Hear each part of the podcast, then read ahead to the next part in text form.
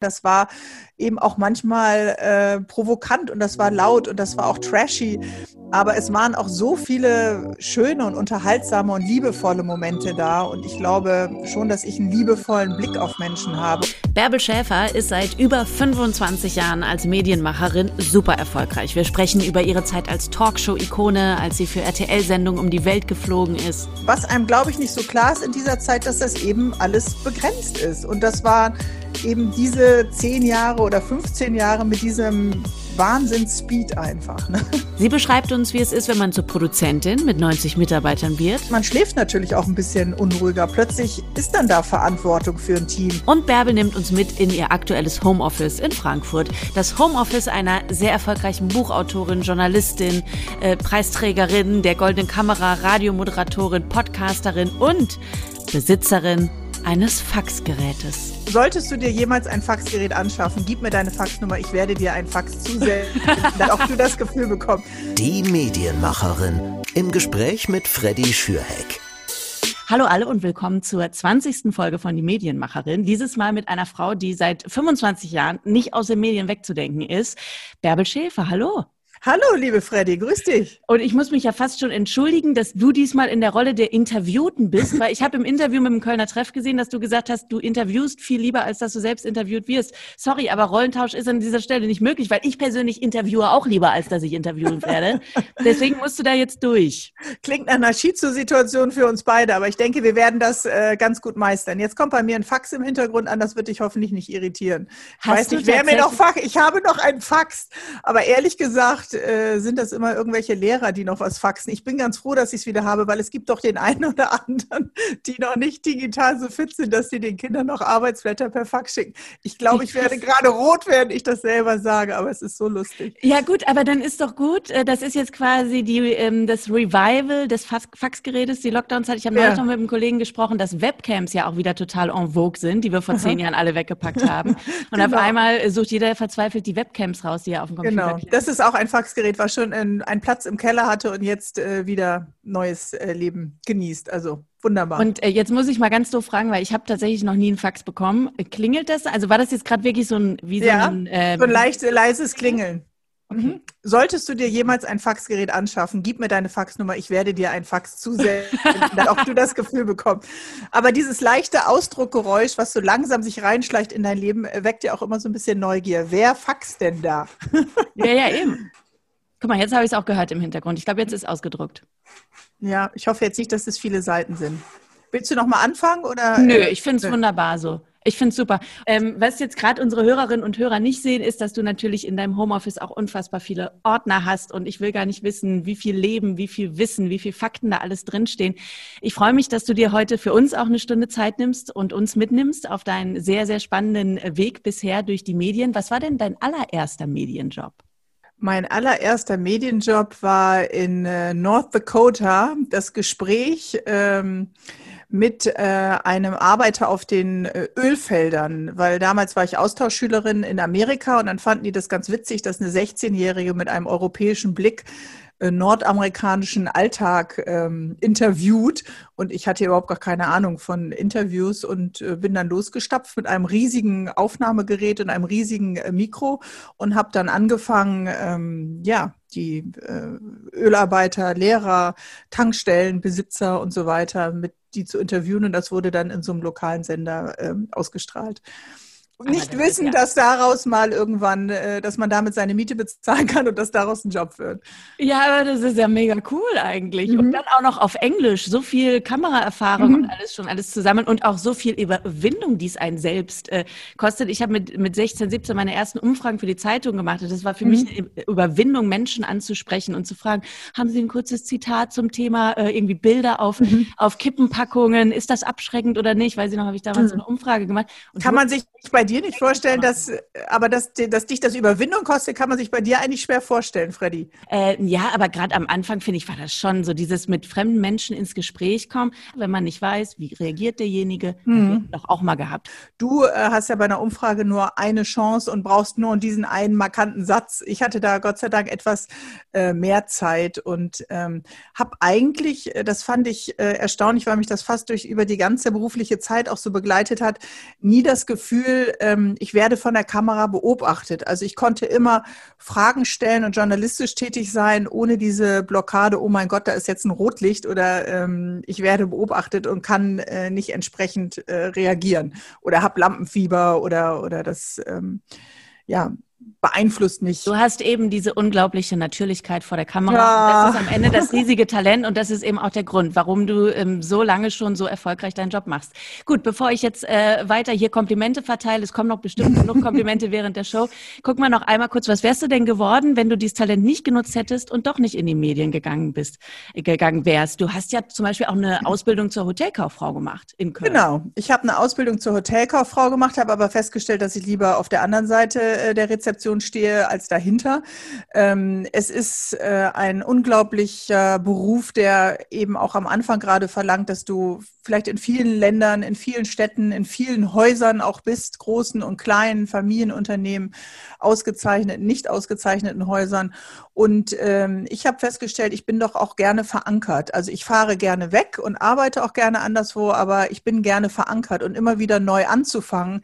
Diese ganzen Geschichten von Kollegen, die ich eben auch gehört habe, das ähm, empfand ich als schwierig. Nicht die Arbeitszeiten, denn auch wir als Journalisten und Journalistinnen arbeiten am Wochenende, wir arbeiten abends und im Schichtdienst und so weiter und gucken nicht immer äh, genau auf die Uhr. Das kennst du auch, Freddy. Aber ähm, dieses ja, dann doch ein Netzwerk äh, zu haben mit Freunden oder irgendwas, was ich, irgendein äh, Club, in dem man gerne geht oder eine Stammbar oder ein Fitnessstudio, was man mag, solche, solche äh, Dinge. Außerdem war es auch extrem ähm, mies bezahlt.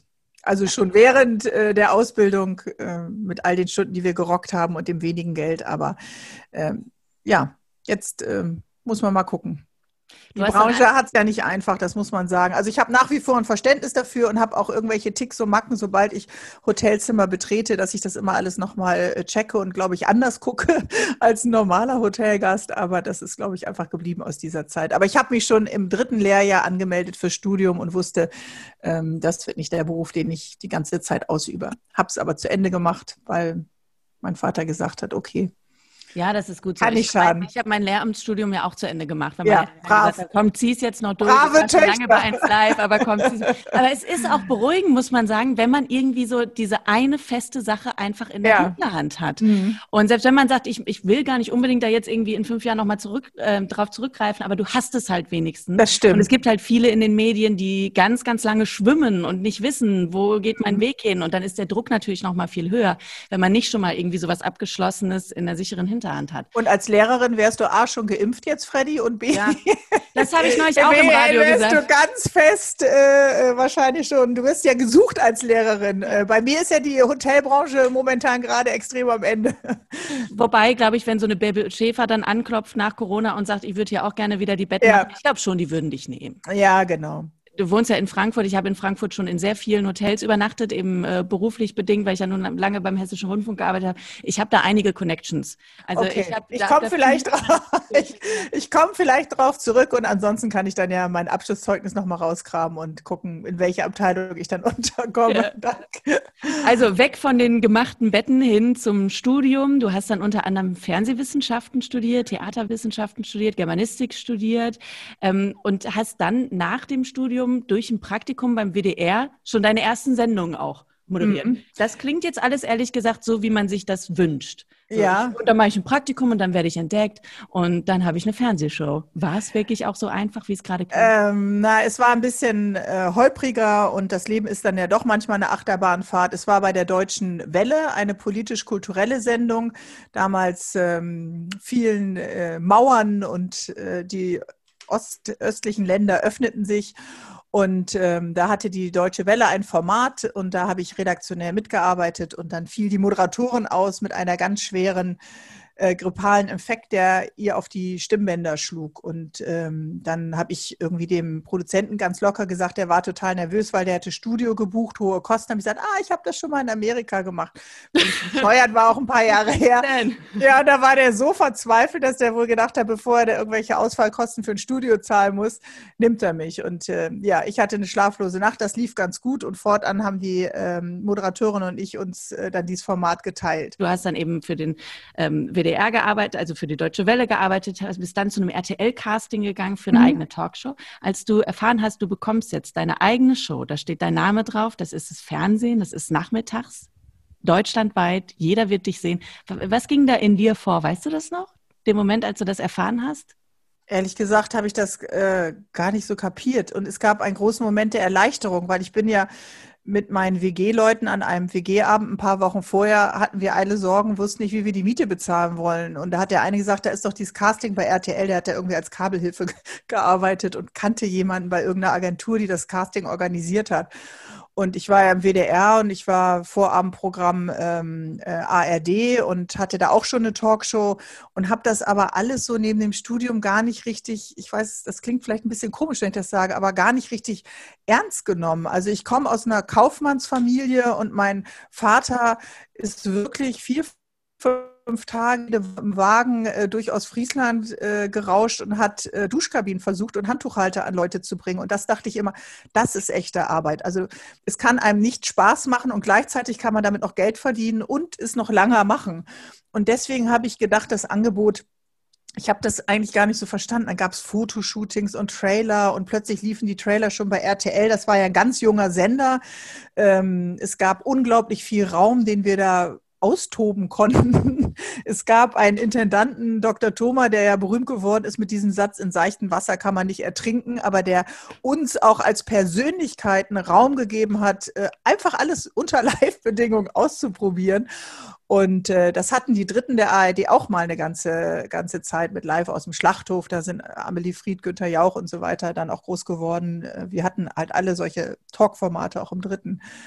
Und äh, von daher dachte ich, ja, mal gucken, jetzt haben wir auf jeden Fall mal ein Vierteljahr Ruhe vor unserem nervigen Vermieter und können einfach mal die Miete bezahlen, weil die mir, äh, ja, weil das Honorar schon, äh, sagen wir mal, sehr, so hoch war, dass ich dachte, das kann ja wohl nicht wahr sein, dass ich mal einen Plus habe auf meinem Kontoauszug. Geiles also, Gefühl übrigens.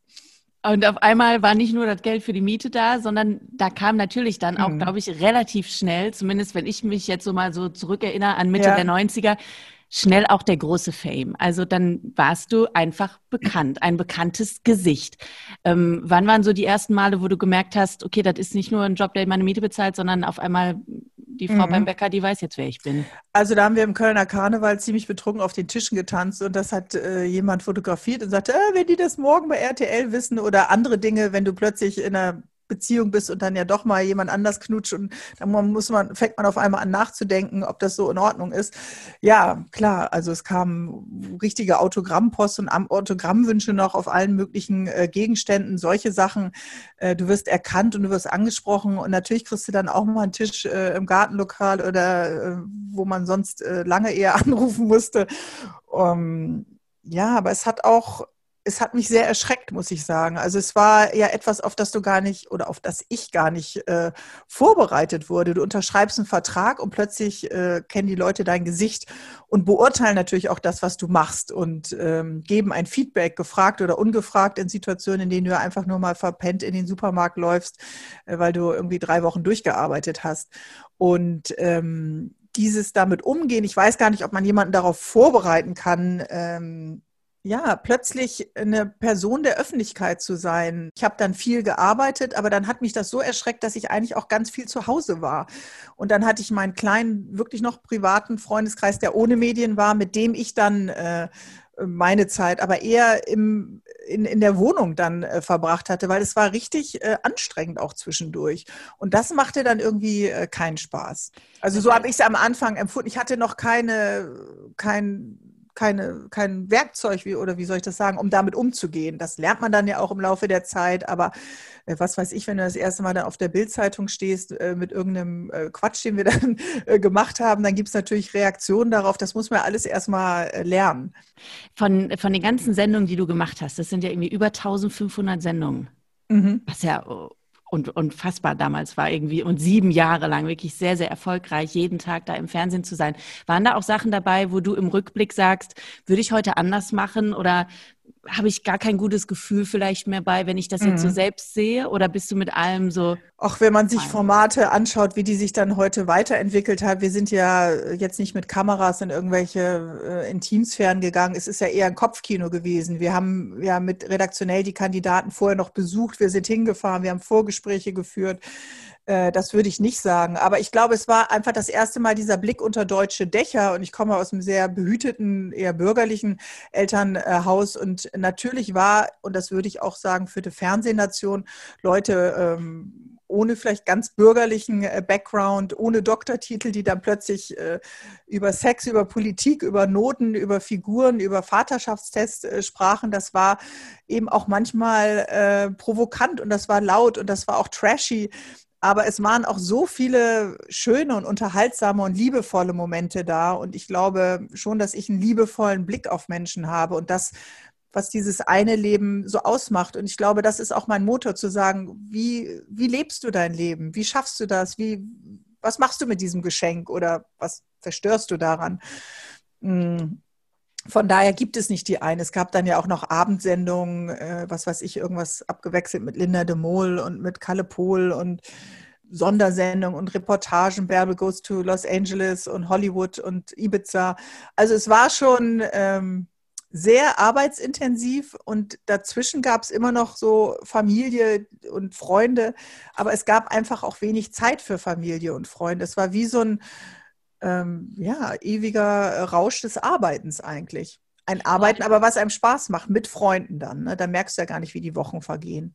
Vor allen Dingen, weil du in dem Moment ja auch dann irgendwann nicht mehr nur in Anführungszeichen Moderatorin warst, sondern Mhm. auch Produzentin geworden bist. Und Ja. es ist ja immer noch so, dass viele, ähm, die auf der Bühne stehen, die quasi äh, an der Speerspitze der Redaktion stehen, dann auch tatsächlich eben zur Produzentin werden. Ich habe neulich mit Caroline Kebekus zum Beispiel drüber gesprochen, ja, sehr erfolgreiche Comedy- und Fernsehfrau, die mittlerweile eben auch ihre eigene Produzentin ist. Wie war das bei dir eben dann von Moderatorin zu Produzentin zu wechseln? Also was heißt zu wechseln? Warst ja auch eben auch immer noch Produzentin, äh, Moderatorin, hattest dann aber eben auf einmal auch ein ganzes Team, für das du verantwortlich bist. Also ich finde, das ist schon ein großer Schritt und in den 90ern war das vielleicht noch äh, anders. Heute haben ja viele äh, Moderatoren tatsächlich dann auch Beteiligungen an Produktionsfirmen. Ich weiß nicht, ob die dann die ganze Verantwortung auch für das Personal äh, haben. Ich hatte ein Angebot von einem anderen Sender, weil die Show einfach super lief und dann hat äh, der RTL-Chef gesagt, ja, bleib doch und du kannst auch selber produzieren mit einer hundertprozentig eigenen Firma. Und da habe ich einfach Ja gesagt, also auch völlig bekloppt, ohne zu wissen, was das heißt. Und dann haben wir in äh, wenigen Wochen einfach eine Produktionsfirma äh, aufgebaut mit Herstellungsleiter, Produktionsleiter, Chefredaktion, Teil des Teams mitgenommen. Äh, darüber war natürlich der Produzent, bei dem ich war, Hans Meise, auch nicht so äh, ganz glücklich, aber viele sind halt äh, mitgegangen und dann ist auf der einen Seite die Klassenar Klassenfahrt so ein bisschen weitergegangen, äh, Freddy, aber auf der anderen Seite äh, habe ich schon gemerkt, man schläft natürlich auch ein bisschen unruhiger. Plötzlich ist dann da Verantwortung für ein Team. Äh, der kreative Motor muss laufen, die Aufträge müssen laufen, der Druck der Quote, wenn du nur für dich selbst und deine eigene Miete verantwortlich bist, aber dann haben die Carports gebaut oder Familien gegründet oder lange Urlaube geplant. Ich dachte mir nur so, ups, ähm, hoffentlich läuft das alles weiter. Und ähm, das Schöne war ja, dass ich das mit meinem Bruder zusammen gemacht habe. Der hatte den geschäftlichen Teil, ich hatte den kreativen Teil und das war einfach äh, sehr, sehr gut und eben auch mit tollen Mitarbeitern. Und damals habe ich eben sehr vielen Frauen auch in Führungspositionen äh, die das Vertrauen und natürlich hatten die auch die Fähigkeiten dann gegeben, um den Laden zu schmeißen. Und ähm, es ist schon dann nochmal ein anderes äh, Kaliber, wenn du plötzlich Verantwortung für 50, 60 und dann 90 Leute hast. Ne? Wir haben dann ja noch für andere Privatsender auch Daily-Formate produziert. Und das zu einem Zeitpunkt, wo du ja eigentlich einen Fulltime-Job hattest, Mhm. eben als äh, Gesicht dieser Sendung. Ja. Bei den anderen Sendern, ähm, ich habe gesehen, ihr habt auch für MTV und so produziert. Was Mhm. habt ihr für die anderen Sender dann gemacht? Also wir haben äh, Musikformate, Dokumentationen, äh, Shows, Game-Shows äh, und eben auch äh, Daily-Shows. Also Tobias Schlegel zum Beispiel, äh, den haben wir produziert bei ProSieben und äh, ja, das äh, war einfach, es gab dann eigentlich nur noch äh, Arbeit und ich hatte das Gefühl, wenn ich nicht einen Hund gehabt hätte damals, hätte ich, glaube ich, überhaupt gar keinen Sauerstoff mehr getankt, sondern nur noch Scheinwerferlicht gesehen und bin dann jeden Morgen wirklich um 5 Uhr aufgestanden, von fünf bis sechs, halb sieben mit dem Hund gelaufen. Das war keiner, mit dem man joggen konnte. Das war eine französische Bulldogge. Also der war so schnarchig, der Redaktionshund dann auch. Und dann habe ich mich auf die Sendung vorbereitet. Und das waren ja acht bis zehn Gäste. Du weißt, was das heißt. Äh, am Abend vorher habe ich die Exposés bekommen und dann äh, war die erste Aufzeichnung um zwölf, um zehn Konferenz, um 14 Uhr eine Live-Sendung, um 16 Uhr die nächste und dann jeden Gast begrüßen und die Geschichten kennen, das äh, war schon äh, ein hohes Arbeitspensum. Aber das ist auch toll, weil ein danach nichts mehr erschrecken kann. Wenn jemand sagt, kannst du noch die Schicht mitmachen, weiß man halt äh, dann auch, wie es geht. Du hast gerade schon angedeutet, ähm, dass du natürlich auch noch andere Sendungen auch noch mal on top gemacht hast zur eben Daily Talkshow. Zum Beispiel eben mit Kalle Pohl hattet ihr diese RTL-Sendung, ihr seid wohl wahnsinnig, wo ihr diese Mutproben gemacht habt, ihr eben selbst irgendwie in waghalsigen Situationen eure Zuschauerinnen und Zuschauer auch mit ins Boot geholt. Also so klassischer, ich würde mal sagen, Joko und Klaas ja. Stuff. Wir äh, waren praktisch Joko und Klaas. Ihr wart Joko und Klaas. Was war in all der Zeit das Verrückteste, was du gemacht hast? Hast du dir Klaas ähnlich irgendwann auch mal mit Salzsäure einen Donut in die Stirn spritzen lassen oder was war es bei dir?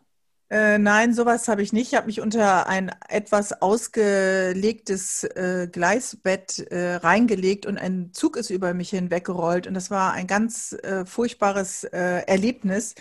Und ich habe mich an einem Seil irgendwie an so einem riesigen Kran hochziehen lassen und dann hat der Kran mein Auto äh, losgelassen. Ich saß da drin und fiel mit diesem Wagen auf so einen Schrotthaufen von anderen Wagen in 30 Meter Höhe, solche Sachen und bin über Schluchten in Südafrika mit dem Motorrad gefahren. Ich kann gar nicht Motorrad fahren und der Stuntman hat gesagt, Bärbel kommt sowieso nicht ans andere Ende.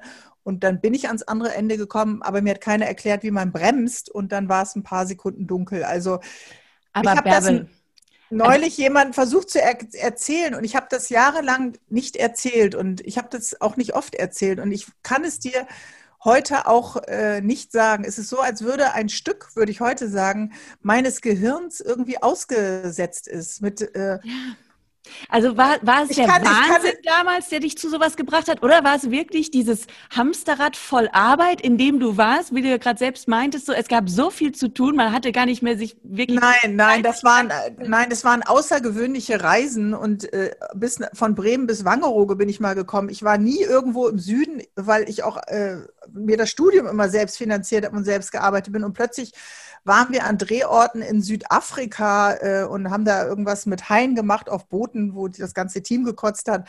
Und es war wie so ein großer Abenteuerspielplatz. Und äh, ich bin die ganze Zeit mit einem fetten Grinsen, äh, großen Augen und äh, ja, meiner Fähigkeit eben mit Leuten Gespräche zu führen, äh, mitgefahren und mitgelaufen und fand das natürlich äh, schon aufregend. Und ähm, was einem, glaube ich, nicht so klar ist in dieser Zeit, dass das eben alles begrenzt ist. Und das war eben diese zehn Jahre oder 15 Jahre mit diesem Wahnsinns-Speed einfach. Ne? Aber äh, wenn ich das heute, also meinen Kindern habe ich das jetzt noch nicht erzählt, aber ich glaube, die würden auch denken, was war denn mit dir da los? Die wissen, dass ich ein bisschen durchgescheuert bin, durchgeknallt bin, aber ähm, ja, kann ich dir heute nicht mehr äh, sagen. Ich glaube, es war einfach auch der Reiz dieses Formates. Es war Viertel nach acht und ähm, ja, Menschen Wünsche erfüllen an verrückten Orten und ähm, ich warte ja noch darauf. Es gibt ja bei RTL mittlerweile diese wirklich, also ich liebe TV Now. So, ich weiß gar nicht, ob du es mhm. abonniert hast, aber es gibt ja diese wunderbare, nicht nur RTL Mediathek, sondern sind ja auch ganz viele exklusive Sachen drin, sind auch ganz viele Sachen drin, die einfach schon 20 Jahre alt sind, irgendwelche alten Folgen von Nicola oder Ritas Welt oder so. Mhm. Ich warte noch, dass diese Sachen auch da wieder sein, Bärbel. Ja, das stimmt. Und dann müssen wir eine ganz neue Podcast-Folge auf, äh, aufnehmen und müssen über alles oh sprechen, was passieren kann. Oh mein Gott, ich oh habe jetzt bei YouTube habe ich fast nichts äh, gefunden, bis auf eine Folge, wo Kalle Pohl fast von Krokodilen gefressen worden ist. Das ja. gibt es bei YouTube, aber von dir habe ich ich leider da aus dem Bereich gar nichts gefunden. Ich glaube, das war der Tag, toll. wo wir äh, mehrere Stunden gebraucht haben, um ihn aus dem Gästeklo äh, rauszuschweißen, weil er so viel Lampenfieber hatte. Aber das Krokodil hat dann auch nicht so geschlagen. Aber es ist doch wirklich Wahnsinn. Und wenn wir jetzt nochmal zurückkommen zu diesem Joko und Klaas-Vergleich, äh, wer von beiden wärst, also wer, wer war Joko, wer war Klaas bei euch beiden? Ähm, also ich glaube, äh, ich habe auch ein bisschen was von Joko und trotzdem auch dieses, äh, ja, etwas genau wissen wollendes von Klaas. Das ist, kann ich nicht genau sagen, aber die beiden sind einfach ein fantastisches Team. Die Sendung gucke ich ausgesprochen gern, weil die das einfach gut machen und natürlich auch immer wieder gute Ansätze äh, haben. Richtig journalistische Ansätze, wenn sie gegen Pro7 gewinnen. Und das sind einfach zwei ganz tolle Köpfe in dieser Medienlandschaft. Das sind keine Moderatorenpuppen. Das ist auch, die lassen äh, das Chaos zu, die lassen zu, dass was schief geht, die lassen Fehler zu. Ähm, das äh, hat schon einen sehr hohen äh, Unterhaltungswert, aber eben auch mit äh, sehr viel Klugheit dahinter. Ganz genau, das ist es. Und das ist, glaube ich, auch dann eben das, warum die schon so lange so erfolgreich sind und warum mhm. sie eben äh, zwei der wenigen Moderatoren sind, die man heutzutage noch mit Namen kennt und so. Ja. Weil sie einfach ähm, viel, viel mehr sind als eben nur diejenigen, die vorne stehen und ein paar Witze machen. Aber was würdest du denn sagen? Warum kennt man auch aus dem Radio, ich meine, wir sind ja beide im Radio, auch äh, viele Namen einfach äh, nicht mehr. Was machen denn die Sender falsch? Ich glaube tatsächlich, dass es momentan zu viele sind. Es sind zu viele unterschiedliche Leute Leute auf den unterschiedlichsten Kanälen. Du hast ja nicht nur, nicht nur in Anführungszeichen die Fernsehmoderatorinnen und Moderatoren auf x verschiedenen Sendern, eben nicht mehr wie in den 90er Jahren, wo man eine limitierte Anzahl an Sender hatte. Heute mhm. hast du ja tausend verschiedene Möglichkeiten. Dann hast du ganz, ganz viele Leute natürlich über YouTube, über Social Media, über TikTok, die bekannt werden. Das heißt, man hat potenziell 100 Milliarden Möglichkeiten, Leute toll zu finden. Und dann sitze ich da als Konsument und dann finde ich ja schon Person XY auf Instagram toll, der folge ich aus den und den Gründen. Dann habe ich denjenigen bei TikTok, der die witzigen Witze macht, den ich mir dann merke. Also ich glaube, es sind einfach zu viele. Mhm. Es gibt zu viele Angebote und dadurch können eben Einzelne sich, sich gar nicht mehr den Riesennamen machen. Oder mhm. was glaubst du? Ja, das würde ich auch sagen, dass es eine große Auswahl gibt und ein ganz, ganz großes äh, Angebot. Ich glaube aber auch, dass den Sendern äh, der Mut fehlt, äh, Persönlichkeiten wachsen zu lassen, weil wenn wir auf die Radiolandschaft gucken, werden ja auch die Stunden gefüllt mit äh, einem sehr, sehr engen Schema und einem häufig auch eng vorgegebenen Raster dessen, was man äh, sagen darf. Und ähm, da haben Persönlichkeiten überhaupt gar keine Chance mehr äh, zu wachsen. Und äh, manchmal hat man welche und die wandern dann auch schnell ab, wenn sie merken, dass ihnen die Leitplanken dann zu eng werden.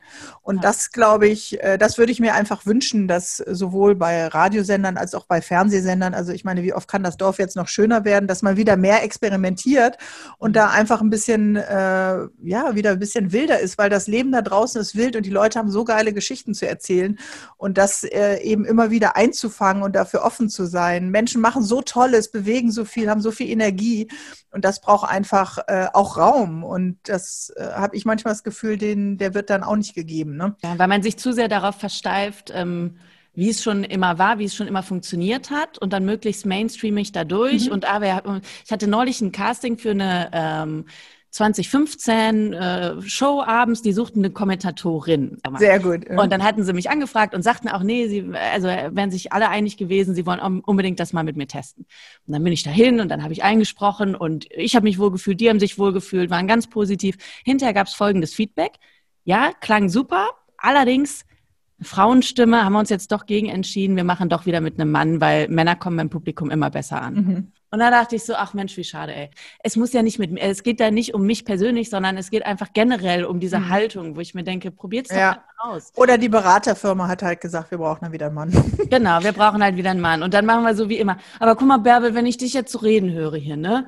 Und, ja. und die ganze Zeit hier nickend vor meinem kleinen Mikrofon sitze und mir denke, was sagt die für tolle Sachen? Da frage ich mich natürlich schon, ähm, warum hast du denn eben nach den 10 bis 15 Jahren dann für dich äh, beschlossen, okay, ich ziehe mich da ein bisschen raus? Naja, also es ist ja, gibt ja immer äh, zwei Seiten. Irgendwann, dass man denkt, ähm, Arbeiten ist toll und das würde ich auch gerne weitermachen. Will ich das in diesem Pensum weitermachen? Und äh, man kann ja nicht jetzt sagen, dass ich zu den Müttern gehöre, die eine Teenage Pregnancy hatte, sondern eher äh, spät den Mann kennengelernt habe, mit dem ich dann auch Kinder haben wollte. Manchmal wollte ich ja und der Partner nicht oder der Partner wollte und ich wollte nicht. Naja, kennst du vielleicht.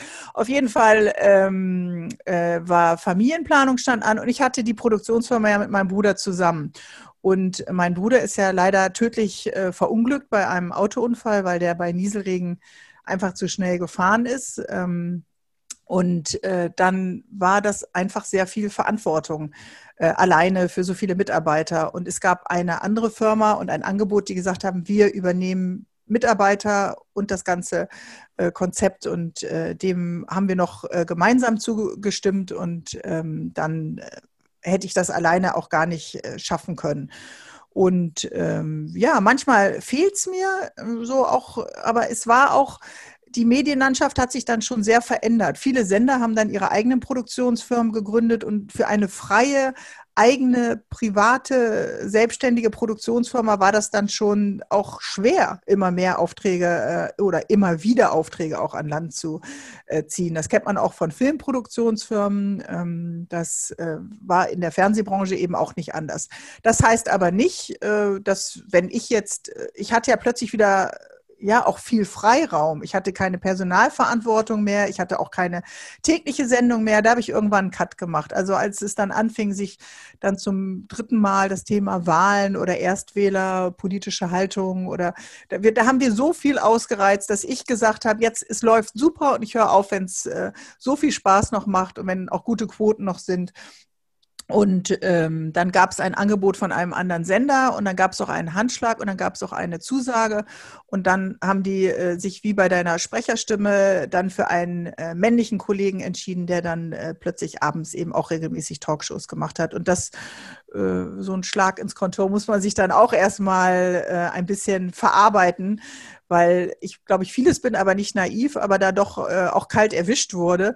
Und dann ist das, glaube ich, so ein bisschen wie bei Leistungssportlern, die einen äh, Vereinswechsel machen wollen. Irgendwann ist dann die Saison, in der du wechseln kannst, auch ein bisschen vorbei.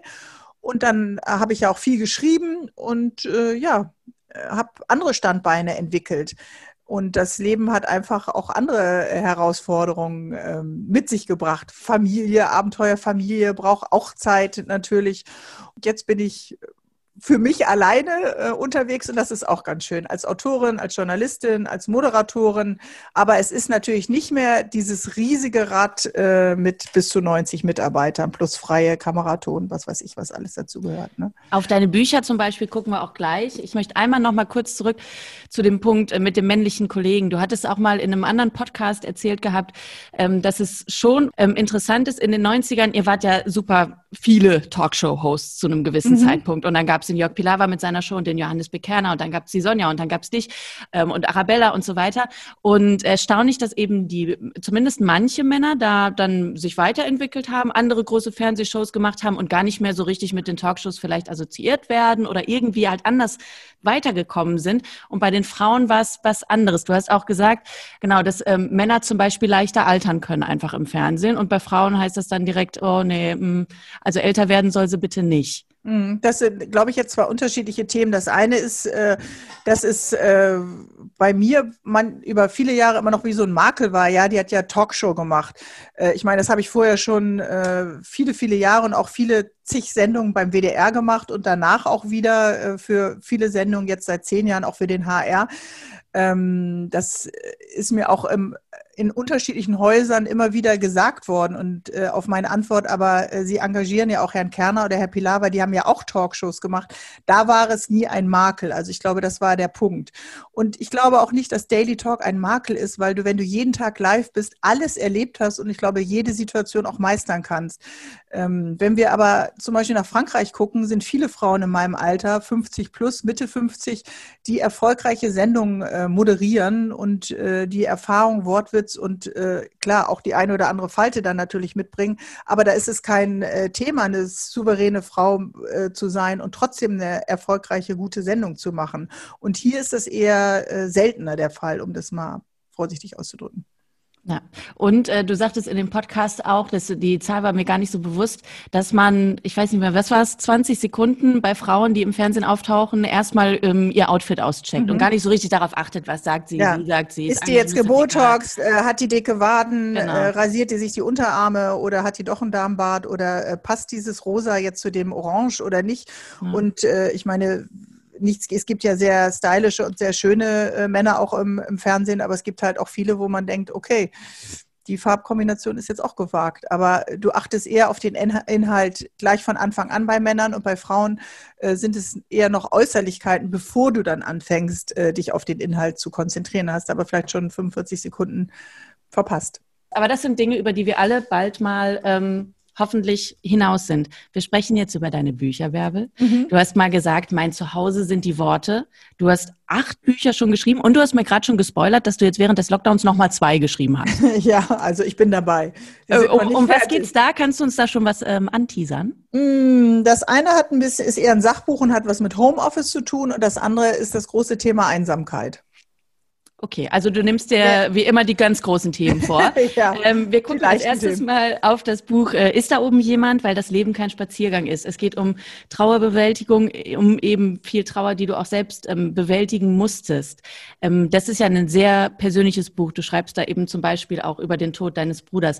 Ähm, warum war es dir trotzdem wichtig, dieses Buch eben und auch so persönlich zu schreiben? Ich äh, habe halt äh, über viele Wochen mir immer wieder Notizen äh, gemacht und habe versucht, dieses Gefühl, auf das du ja nicht vorbereitet bist und was sich äh, unter der Dusche beim Autofahren, wenn du ein bestimmtes Parfum riechst oder eine bestimmte, keine Ahnung, äh, Speise bestellst, äh, dich ja, dir ja den Boden unter den Füßen wegziehen kann. Und daraus äh, ist eben ein Buch äh, geworden. Und ich habe ja zweimal an Autobahnleitplanken gestanden und äh, eben meinen Freund äh, verloren, der Fotograf war, und eben mein Bruder. Und äh, nach dem Unfalltod meines Bruders äh, wäre ich, glaube ich, implodiert, wenn ich das nicht aufgeschrieben hätte. Und da waren die Worte ein guter Schlüssel zu diesem Schmerz. Und ähm, es gibt ja viele, die trauern, ob du jetzt ein Kind verloren hast oder dein Elternteil, selbst äh, ein Haustier kann ja Herzschmerz äh, verursachen, Geschwister.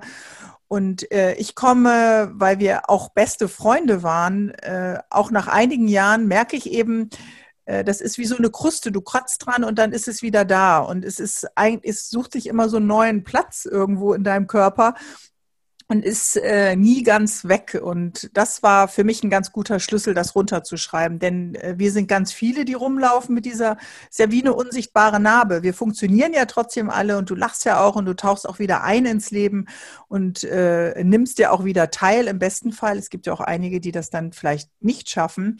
Ähm, mir hat die Trauer gezeigt, dass ich ja zurückgucken kann in die Erinnerungen und trotzdem das auch schaffen kann, weiterzugehen und nach vorne zu gehen. Und mein Bruder war wirklich eigentlich der Fernsehfreak von uns beiden. Das ist der, der jede amerikanische Serie kannte, der jeden Schauspieler doch in der fünften Besetzung kannte, äh, der einem immer irgendwelche äh, horrornervigen US-Blockbuster, äh, DVD-Collections damals noch mitgebracht hat, mit dem man die besten Fernsehabende haben konnte. Und ähm, das ist schon jemand, der diese Leidenschaft eben auch sehr geteilt hat. Und deswegen, um du hast es vorhin gefragt, äh, ist das auch ein Teil des Entzugs gewesen, weil jemand, der meine Leidenschaft so geteilt hat, dann einfach auch nicht mehr da war. Ne? Was nicht heißt, dass ich nicht auch wieder Fernsehen machen würde, aber ähm, auf jeden Fall, als das so frisch war. Wie wichtig ist es dir eben als Medienmacherin, ähm, anderen Leuten auch zu helfen mit dem, was du dann eben machst, wie eben hier dieses, dieses mhm. Buch zu schreiben, selbst so offen zu sein, um eben anderen Leuten auch ähm, Mut zuzusprechen oder ähm, eben zu zeigen, es gibt, geht vielen so. Also wie wichtig ist es dir eben als Medienmacherin dann einen positiven Impact auf andere zu haben? Ich glaube, es ist schon wichtig, über ein Tabu zu sprechen und, und Trauer ist nach wie vor ein äh, Tabu. Und zu sagen, äh, auch jemand, der in der Öffentlichkeit steht, ist verwundbar und hat Schmerzen und weiß manchmal auch nicht, wie es weitergeht und steht nur äh, und klammert sich heulend an eine Küchenzeile, äh, weil sie einen bestimmten Song hört, ähm, der mich dann an meinen Freund oder ehemaligen Freund oder meinen Bruder erinnert. Und ähm, das ist ja auch was, auf das man gar nicht vorbereitet wird. Wir sind nicht mehr in Gemeinschaften, wo man Trauer erlebt, wie trauern vielleicht Eltern, Großeltern. Ähm, und ich bin ja Trauerland schon lange verbunden gewesen. Äh, die haben das Thema, wenn Kinder trauern, also wenn sich Eltern durch Krankheit oder durch Suizid ähm, nicht mehr da sind, äh, haben die einen Fokus auf Kinder. Und ich merke einfach, ich kann noch mal anders drüber reden und vielleicht auch anderen noch mal ich will jetzt keine Kraft mitgeben, ich bin auch keine Therapeutin, aber zu sagen, ja, ich kenne das auch, äh, man kann das schaffen, äh, äh, es gibt immer wieder Rückschläge und dann zwei Meter, gehst du wieder weiter nach vorne, aber äh, du kannst auch nach vorne gehen. Äh, das auszusprechen, ähm, ja, kann vielleicht dann doch nochmal helfen. Aber ich habe jetzt nicht die Mission und habe gesagt, sag jetzt, ja, es, es muss nach draußen. Äh, ich habe es eher für mich geschrieben, das Buch und ja, es hatte aber so eine Resonanz, dass da offensichtlich viele sind, äh, die den Schmerz dann eben auch kennen. Ja, absolut. Wir gucken noch auf das zweite Buch von dir, was ich gelesen habe, Meine Nachmittage mit Eva, Überleben nach Auschwitz, was du 2017 ähm, rausgebracht hast. Ich gehe mal ganz kurz an den Anfang und lese mal einmal kurz vor, was du da geschrieben hast über deine Intention, dieses Buch zu schreiben. Du hast geschrieben, dieses Buch soll eine Anregung sein, über eigene Identität, Humanität, Hoffnung, Ehrlichkeit, Freundschaft, Toleranz, Geborgenheit, Respekt nachzudenken. Werden wir nicht glücklicher, wenn wir Wärme und Liebe geben, statt Hass und Gewalt zu säen? Welche Welt und welche Werte wollen wir unseren Kindern vorleben?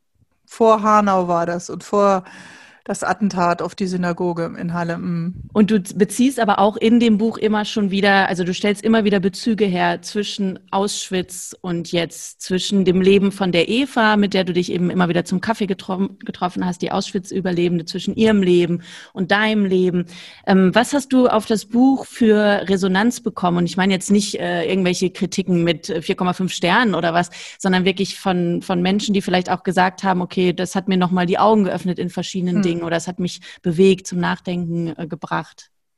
Also vielen war, glaube ich, gar nicht so klar, meine Generation ist dann mit diesen 68er-Lehrern aufgewachsen, die ganz viel an den Gesellschaften Muff äh, äh, gerüttelt haben. Aber äh, es war so ein allgemeines Rütteln. Aber genau auf deine eigene Familie zuschauen und zu gucken, okay, warum war denn der Opa oder der Uropa damals in Polen und warum ist er denn da Zug gefahren und was, äh, wer war denn in den Zügen drin und wo fuhren die eigentlich hin und wieso hat er nichts gemerkt? Ähm, das haben viele nochmal mit zurückgegeben, auf die eigene Familie zu hinzuschauen und da auch ehrlich hinzuschauen. Denn wir hatten in meiner Familie, und das sind eben diese beiden Parallelen in dem Buch, die Geschichte der Täter und der, der, der Opfer und das Schweigen, eben dieses ja, das, äh, das Schweigen derer, die eben vieles äh, mitbekommen haben. Und damit machst du dich ja auch zum Täter. Und die Frage haben wir heute auch schon Anfänge, wo wir vielleicht äh, viel zu lange weggucken oder uns mit lustigen Comedy-Formaten und witzigen TikTok-Videos ablenken. Dabei gibt es vielleicht auch schon eine Zeit dieser abwartende Passivität kann man das, glaube ich, nennen, ja. Abwartende Passivität und eben nicht doch äh, zu sagen, äh, nein, das geht nicht, da greife ich jetzt mal ein, da erhebe ich meine Stimme.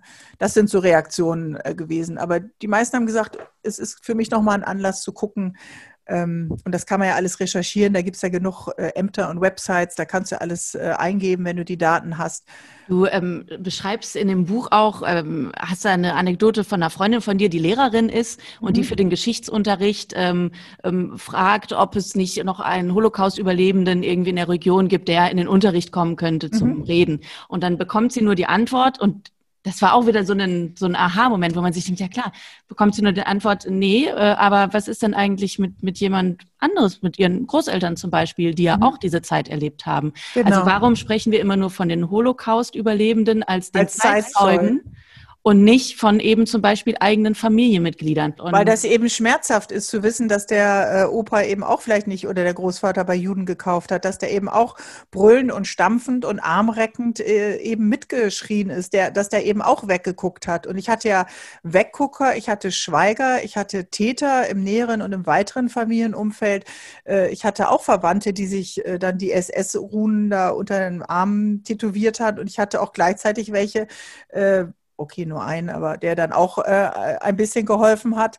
Und trotzdem äh, hat man nichts erzählt. Und ich glaube, wären sie Helden gewesen, ja, dann hätten wir die Geschichten schon erzählt. Und äh, alleine durch dieses Schweigen, ähm, ja, das ist ja auch schmerzhaft, wenn du den Großvater, den Urgroßvater mochtest und dir dann vorstellst, dass er trotzdem vielleicht auch ein Täter war. Mhm.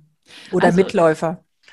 Die äh, Visa, ich weiß nicht, ob sie wirklich Visa heißt, aber so heißt sie zumindest in den Amazon-Bewertungen, mhm. ähm, hat das, finde ich, alles sehr gut zusammengefasst. Ähm, sie schreibt, lange hat mich ein Buch nicht mehr so berührt. Es kommt zum richtigen Zeitpunkt, während den Anfängen. Es sollte an den Schulen mhm. gelesen werden. Auch und genau das ist es. Wie ist es denn bei deiner Freundin, die Lehrerin ist? Liest die jetzt mit ihren Schülerinnen und Schülern hoffentlich dieses Buch? Sie hat selber gelesen, aber ich glaube, an die Schülerin gibt sie das noch nicht weiter. Soweit ist sie noch nicht. Aber warum nicht? Also, ja, weiß ja nicht jeden Fall machen. Ich hatte viele Lesungen an Schulen und auch sehr viele tolle Schüler und Schülerinnen.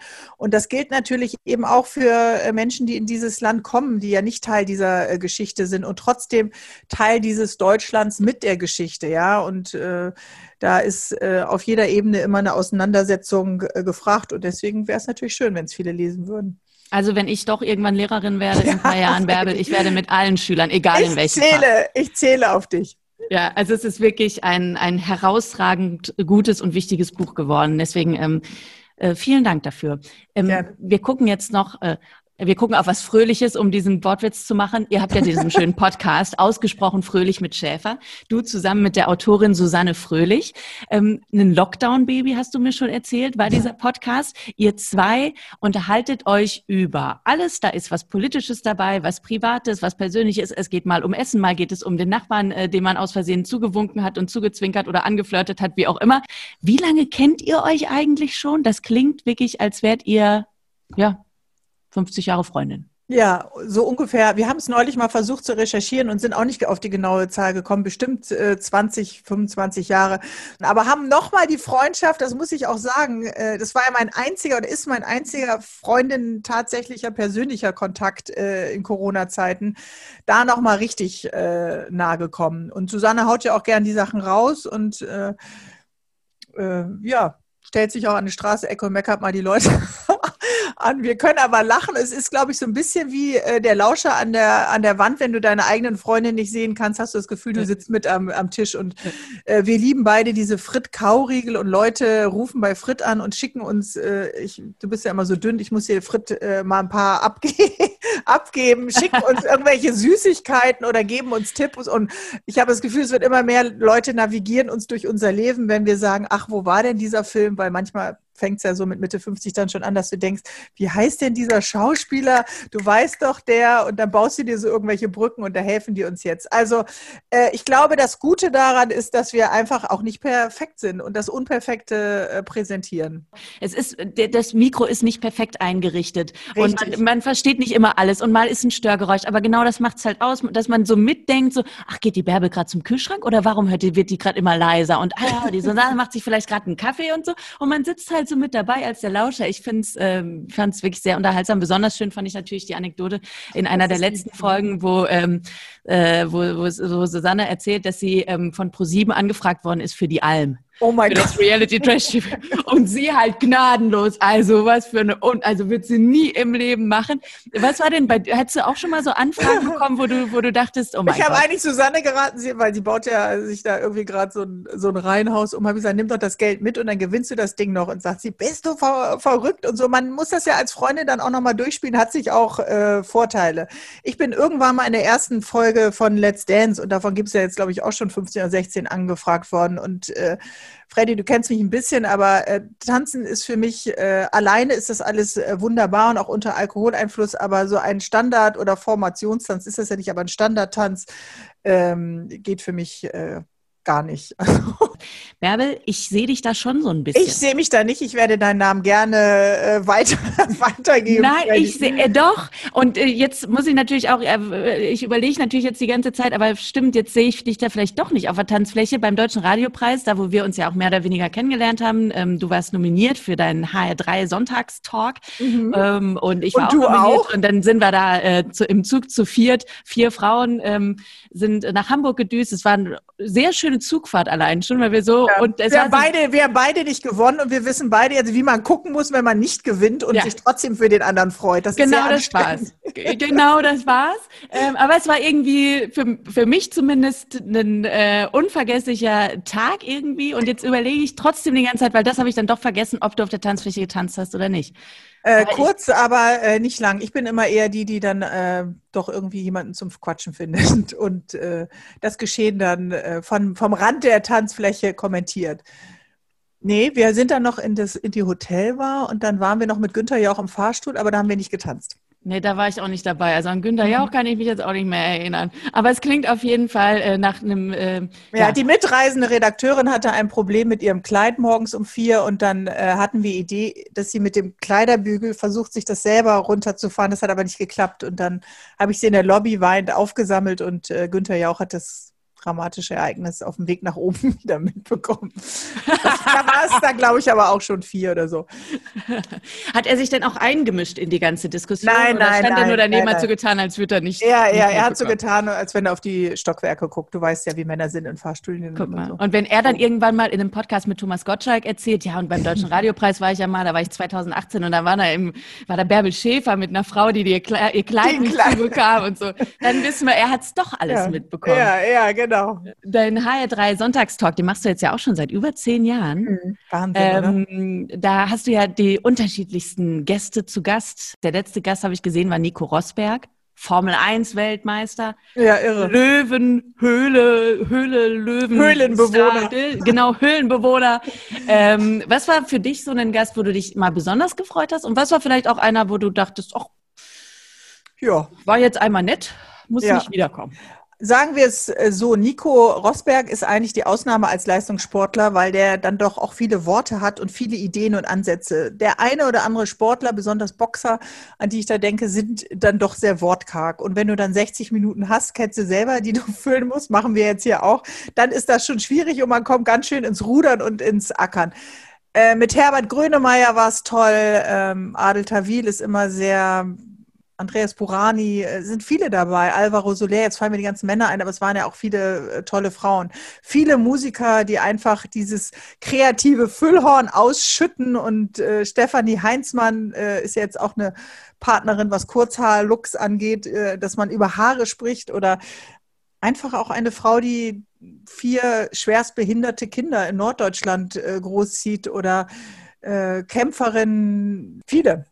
Also es sind äh, wirklich äh, schöne Momente und es ist ja auch äh, ein ganz, ganz tolles Gefäß, was ich da jeden Sonntag um 10 Uhr füllen kann. Kann man auch als Podcast nachhören, bei HR3 natürlich, aber auch in der ARD-Audiothek.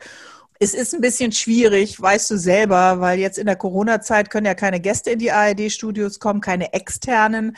Also wird alles aufgezeichnet über Session Link. Da ist die Qualität da manchmal nicht so gut. Äh, nächsten Sonntag spreche ich mit Julia äh, Leb, einer Kriegsfotografin. Die ist dann gerade in Afrika. Also drück mir mal die Daumen, dass die Leitung dann tatsächlich steht. Aber du hast immer jetzt so ein leichtes äh, Mitzittern. Äh, hält die Leitung, kommen ja. die Gäste. Äh, du ja. kriegst ja vorher vorher eine Mail, wo du dir das dann alles einrichten musst und wer da äh, technisch nicht so versiert ist, weiß auch nie, sind die dann jetzt online oder nicht. Ähm, wenn deine Kids irgendwann auf die Idee kommen, sie wollen auch in die Medien, was wäre der eine Tipp, den du ihnen geben würdest? Mm, dann äh, denke ich mal, dass die erstmal eine ganz klassische journalistische Ausbildung und ein Volontariat vielleicht machen sollten. Oder wie wir beide, erst ein Hotel und dann ein Lehramtsstudium, dann ein Volontariat und dann in die Medien. Also ich glaube, man kennt ja viele Kollegen, die äh, eben auch immer hoffen, dass sie dann gebucht werden und dass sie kommen auf den Plan und auf den Einsatzplan. Äh, der Weg da vor die Kamera ist leichter durchs Netz, aber ähm, um damit dann auch eine Familie durchzukriegen, da muss man, glaube ich, dann schon ein bisschen andere Substanz dann auch haben, oder? Was sagst du? Absolut. Aber jetzt müssen Sie sowieso erstmal noch ein bisschen mit dem Faxgerät Sie erstmal Ihr Homeschooling machen und die Faxe der Lehrer hier entgegennehmen, die äh, da digital noch nicht ganz, wo es noch ausbaufähig ist. Sagen wir das liebevoll. Bärbel, tausend Dank, dass du dir die Zeit genommen hast, dass du mhm. ähm, dich eingelassen hast hier auf dieses sehr, sehr schöne Gespräch. Ich glaube, vielen Dank. vielen Leuten ähm, viel mitgegeben. Dir weiterhin alles Gute. Ähm, wir werden äh, weiterhin äh, in Kontakt bleiben über auf Instagram. Äh, spätestens bei Let's Dance auf der Bühne werden wir uns irgendwann wiedersehen. Dann bin ich Juro und du tanzt. Da freue ich mich schon drauf. Das war tatsächlich schon die 20. Folge von Die Medienmacherin. Seit einem Jahr gibt es jetzt diesen Podcast. An dieser Stelle kurz mal Happy Birthday to us. Äh, vielen Dank an alle Gästinnen, die schon hier zu Gast waren. Vielen Dank an alle, die noch kommen werden. Und danke natürlich auch an euch fürs treue Zuhören. Ihr könnt wie immer Fragen, Kritik, Anregungen an mich schicken über Instagram, Twitter oder Facebook. Und falls ihr Bärbel erreichen wollt, wisst ihr jetzt ja auch, wie es geht. Per Fax